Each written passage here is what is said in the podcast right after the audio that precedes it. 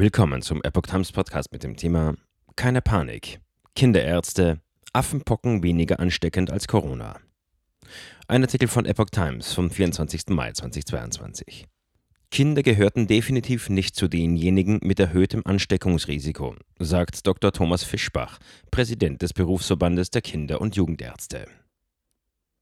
Kinderärzte haben eine Panikmache bei den Affenpocken beklagt. Das Affenpockenvirus sei weit weniger ansteckend als Corona und werde fast ausschließlich durch engen Körperkontakt und Körperflüssigkeiten übertragen, sagte der Präsident des Berufsverbandes der Kinder- und Jugendärzte, BVKJ, Dr. Thomas Fischbach der Neuen Osnabrücker Zeitung. Die registrierten Fälle seien vorwiegend auf sexuelle Kontakte unter Männern zurückzuführen. Kinder gehören daher definitiv nicht zu denjenigen mit erhöhtem Ansteckungsrisiko. Es ist extrem unwahrscheinlich, dass sich in der momentanen Lage in Europa Kinder mit Affenpocken anstecken, sagte auch der Vorsitzende der Deutschen Gesellschaft für Pädiatrische Infektiologie, Tobias Tenenbaum, der Zeitung. Es sind auch keine Fälle bekannt, in denen sich die Affenpocken in Europa innerhalb von Familien ausgebreitet haben. Daher brauchen sich Eltern aktuell keine Sorgen zu machen. Tenenbaum zufolge hätten Berichte über eine besondere Gefährdungslage für Kinder derzeit keine Datengrundlage.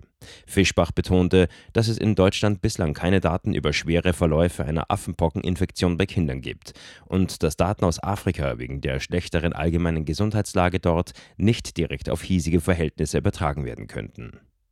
Unter Erwachsenen erwartet Tenenbaum auch keine größere Affenpockenausbreitung.